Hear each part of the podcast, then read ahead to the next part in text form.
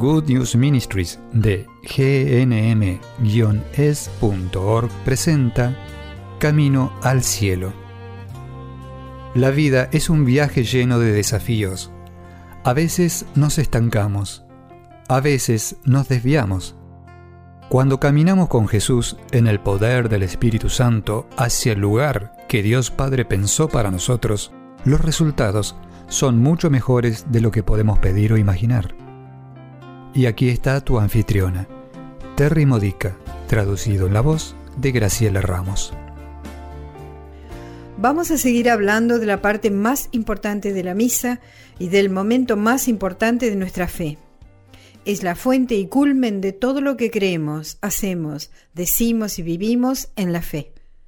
Le da poder a todo lo que el Padre nos llama a hacer, nos capacita para estar unidos a Dios de tal forma que podemos hacer una diferencia, podemos hacer del mundo un lugar mejor. El pan y el vino, en esta parte de la misa, es decir, la liturgia eucarística, será transformado por Jesús, que está en el sacerdote, en el cuerpo y sangre de Jesús, tal como lo hizo en la última cena. Como dije en el episodio anterior, no es el sacerdote el que consagra el pan y el vino, el que hace el milagro, transformándolo en el cuerpo y sangre de Jesús. Es Jesús mismo en el sacerdote. A esto lo llamamos en latín in persona Christi. Es lo que sucede a través del orden sagrado del sacerdote. Esto sucede porque el sacerdote y su orden sagrado llega en línea directa y sin interrupción hasta los primeros apóstoles. Cuando Jesús eligió y ungió a esos primeros apóstoles con Pedro a cargo de la nueva iglesia y dijo después de su resurrección, alimenta mis corderos, estos apóstoles se convirtieron en los primeros obispos. Claro, no se los llamaba ni sacerdotes ni obispos en ese tiempo. Este linaje donde los primeros apóstoles, actuando como obispos, ungieron a los siguientes sacerdotes imponiéndoles las manos, es lo que llamamos la sucesión apostólica. Esas son órdenes santas para que Jesús mismo pueda trabajar a través de los sacerdotes. Y ahora el cuerpo y la sangre de Jesús, a través del sacerdote, llega hasta nosotros en la liturgia eucarística en la misa. ¿Cuál es la alianza? Jesús está diciendo, les doy mi sangre de la alianza nueva y eterna que será derramada por ustedes y por muchos para el perdón de los pecados. Dice por muchos, no por todos, porque no todos lo comprenden, no todos lo desean, no todos pueden recibir este don por su incredulidad. No todos pueden recibir el perdón que ofrece porque no quieren ser perdonados. Pero si queremos ser perdonados, si queremos estar en unión con Dios, entonces un gran milagro está teniendo lugar. El sacerdote le ha pedido a Dios que envíe su espíritu sobre el pan y el vino para transformarlo en el cuerpo y sangre de Jesús, y nos cuenta lo que sucedió en la última cena. Jesús tomó el pan y dijo, Este es mi cuerpo. Y luego dice, Jesús tomó la copa de vino y dijo, Este es el cáliz de mi sangre, y será derramada. ¿Cómo será derramada? En la cruz, por ti. Así de importante eres para Él. Él derramó su sangre por ti y por muchos para el perdón de los pecados. El pan ya no es pan, tiene la forma de pan, pero su sustancia ha sido transformada en el cuerpo de Jesús Llamamos a esto transubstanciación, que significa transformación y sustancia. Por lo tanto, lo que se ha transformado es la sustancia del pan y el vino. Aún tienen la forma de pan y vino, el aroma de pan y vino, pero la sustancia es ahora Jesucristo en toda su humanidad y plena divinidad. ¿Cuál es la alianza nueva y eterna sobre la que Jesús está hablando? Es la promesa de llevarnos al cielo. ¿Y cómo el derramar su sangre lo hizo posible? Bueno, merecemos ser castigados por nuestros pecados. No hay forma de que nuestros propios esfuerzos nos lleven al cielo, porque pecamos todos los días. Entonces Jesús tomó el castigo que merecíamos por nuestros pecados. Él vino a la tierra para poder morir en la cruz, llevando nuestros pecados hasta allí con Él, cargando sobre sí nuestros pecados, para que fuéramos liberados de ellos. Él mató a nuestros pecados en la cruz y resucitó a una nueva vida, una vida sin pecado. Si aceptamos el increíble regalo de Jesús de morir en la cruz por nosotros y de darnos en la misa la sangre que Él derramó por nosotros en la cruz, entonces recibimos su vida. En esta resurrección nos mostró que su vida es eterna. Por lo tanto, si estamos unidos a Él, en Él nuestra vida también es eterna. En la misa, lo próximo que sucede es lo que llamamos el rito de la comunión. El sacerdote eleva el cuerpo de Cristo y dice, Este es el Cordero de Dios, benditos los llamados a la cena del Señor. Y todos respondemos, Señor, yo no soy digno de que entres en mi casa, pero una palabra tuya bastará para sanarme. Antes de continuar, vamos a analizar un poquito esta frase.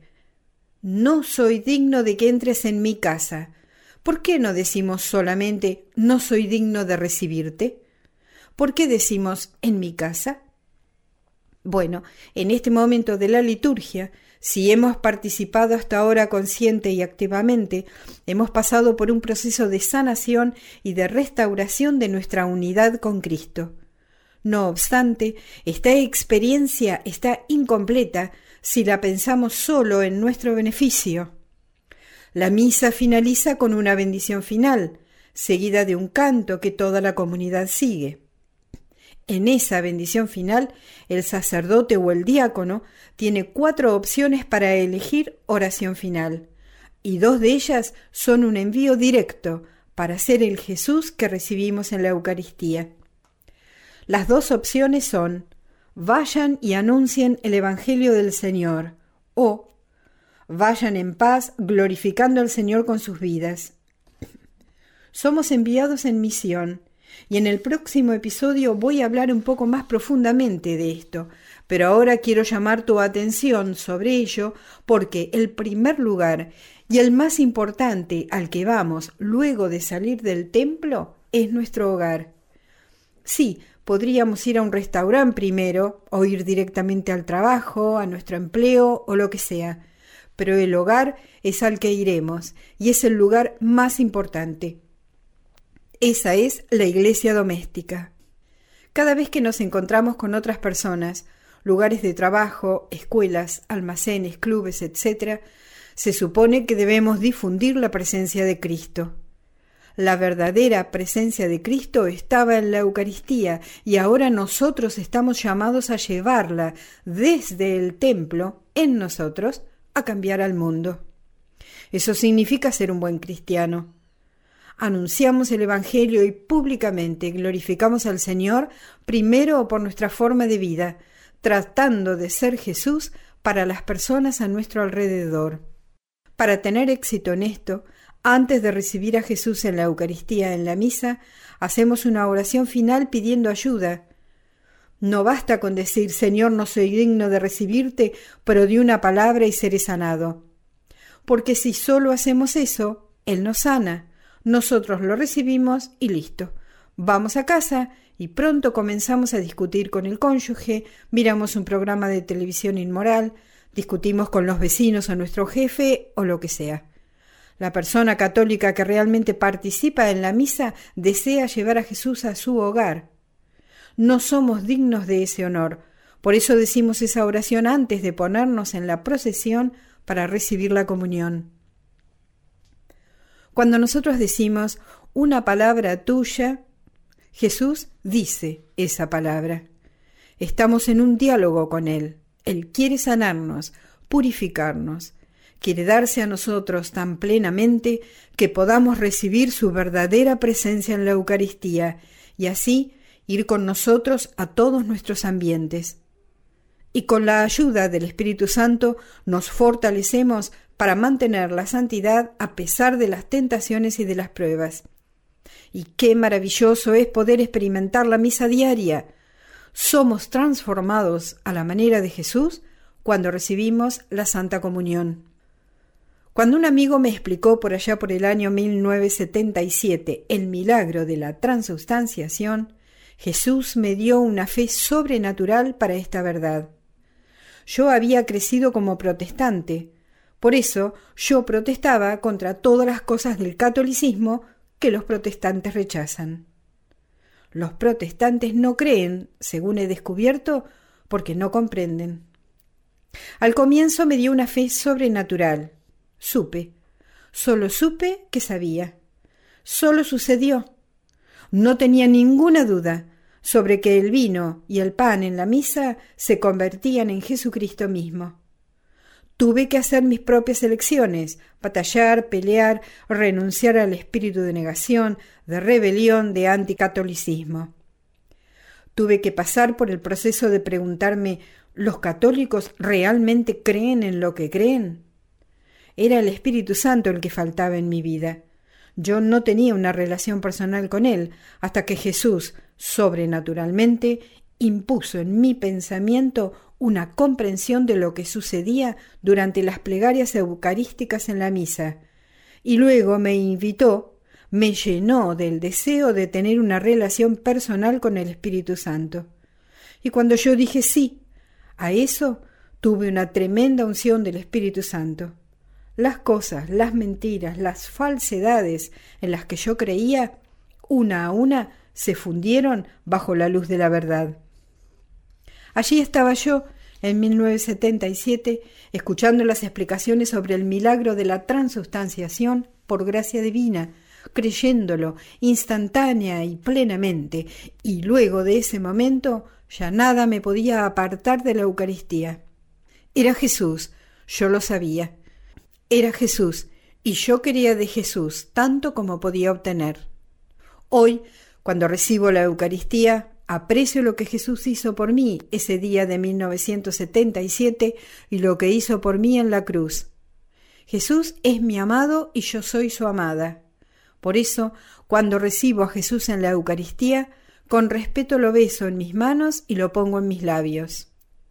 Es maravilloso poder besar a mi amado Salvador, mi amado amigo, mi amado Redentor, mi amado y principal esposo. Mi esposo Ralph es mi esposo terrenal, pero Jesús es mi esposo divino. Y luego, luego de recibir a Jesús en la Eucaristía, comienza lo que yo llamo el momento de oro. Inmediatamente después de recibir el cuerpo y la sangre de Jesús, somos uno con Jesús, de tal forma que este es un momento de oportunidad de oro.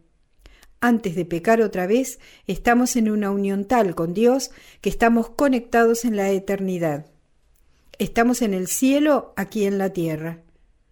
Regreso a mi banco luego de recibir a Jesús y me digo, este es un momento de oro y le digo a Dios, gracias por este momento dorado, porque esto me ayuda a recordar y permanecer enfocada en lo que acaba de suceder y en lo que Dios está haciendo en mí en ese preciso momento. A veces escucho que me habla, a veces veo a Jesús parado delante de mí con su mano en mi cabeza, ungiéndome para el ministerio que Dios me llama a hacer ese día. ¿Qué pasa si eres alguien que anhela tener esta experiencia de ser uno con Dios a través de la Eucaristía, pero no puedes? Por ejemplo, si algún tipo de irregularidad en tu vida que te impide recibir la comunión. Hay algo que te retiene en tu purificación y no puedes recibirla. A veces debemos refrenarnos al recibir a Jesús en la Eucaristía porque tenemos que resolver algo en nuestras vidas. Por ejemplo, una mujer divorciada se casa nuevamente fuera de la iglesia y luego experimenta la conversión. Regresa a la iglesia, pide la nulidad de su primer matrimonio, pero por distintos motivos es imposible llegar a esta instancia. Esta mujer comprende todo esto, pero anhela estar en unión con Dios y su pueblo. Su deseo es, en sí mismo, una comunicación con Dios y con la Iglesia es una comunión con Dios y la Iglesia. En la misa ella no es rechazada por el Señor. Ella lo recibe al igual que cualquier otra persona. En su corazón, ella recibe a Dios plenamente y Dios la recibe debido a su deseo. Dios no rechaza a aquellos que no pueden recibirlo en la Eucaristía, pero necesitamos no descuidar la importancia de asegurarnos de que hemos analizado cuidadosamente cualquier obstáculo en el camino a recibir la comunión. Y ahora vamos a hacer una oración. Jesús, gracias por venir a nosotros, no solo en nuestros momentos de oración, no solo en las escrituras, sino también de forma tangible, visible y física en la Eucaristía. Te pido por todos los que están escuchando y que aún no están recibiéndote en la Eucaristía. Ven, Espíritu Santo, ayúdalos a resolver lo que necesiten para poder recibir todo lo que la misa ofrece más especialmente a Jesús en la Eucaristía. Y todos los que estamos escuchando, hagamos esta oración final. Ven Espíritu Santo, renuévame. Ven Espíritu Santo, enséñame la verdad. Ayúdame a ver qué sucede en las plegarias eucarísticas de la misa. Ayúdame a tener un momento dorado, verdaderamente sobrenatural contigo, luego de recibir a Jesús en la Eucaristía. Ven Espíritu Santo, háblame y ayúdame a escucharte. Ven Espíritu Santo, tú tienes mi permiso para transformarme. Amén. Has escuchado a Terry Modica de Good News Ministries, traducido en la voz de Graciela Ramos. Para más material edificador de la fe o para conocer más sobre este ministerio, Ven y visita nuestro sitio web en gnm-es.org.